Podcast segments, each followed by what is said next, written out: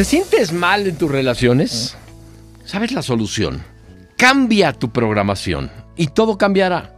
Renuncia a tus exigencias. Lo más importante para vivir el presente tanto contigo como con los demás es renunciar a las exigencias. Las exigencias son la fuente de todo problema de relación y convivencia. Exiges que el otro no sea egoísta. Exiges tiempo. Exiges una forma de pensar. Exiges convivencia. Exiges inclusive que cambie su forma de ser por ti. Exiges que no sea indiferente.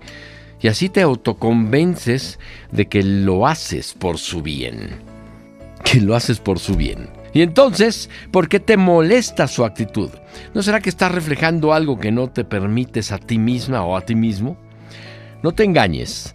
Llama a las cosas por su nombre. No seas exigente contigo y comenzarás a no exigir a los demás.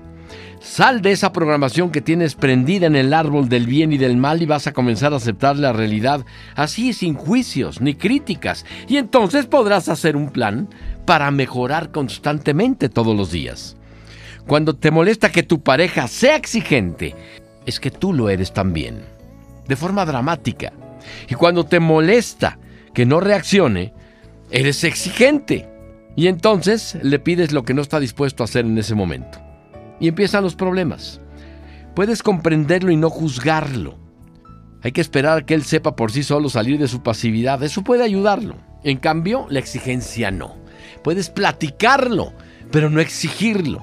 No te compete a ti apresurar los resultados porque tú no estás para arreglar el mundo, sino para amarlo y comprenderlo. Date cuenta de que cuando buscas un resultado y luchas por él, lo que haces es buscarte a ti misma. Quieres en el fondo tener razón y demostrarlo, pero olvidas que para cada persona la vida tiene reservados un ritmo y una ocasión. Nadie es igual a nadie.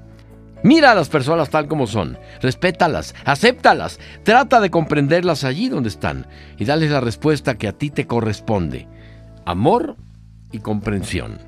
Acepta a las personas como son, no exijas que sean a tu forma, a tu medida, y entonces verás que tu vida no es tan mala como estás creyendo.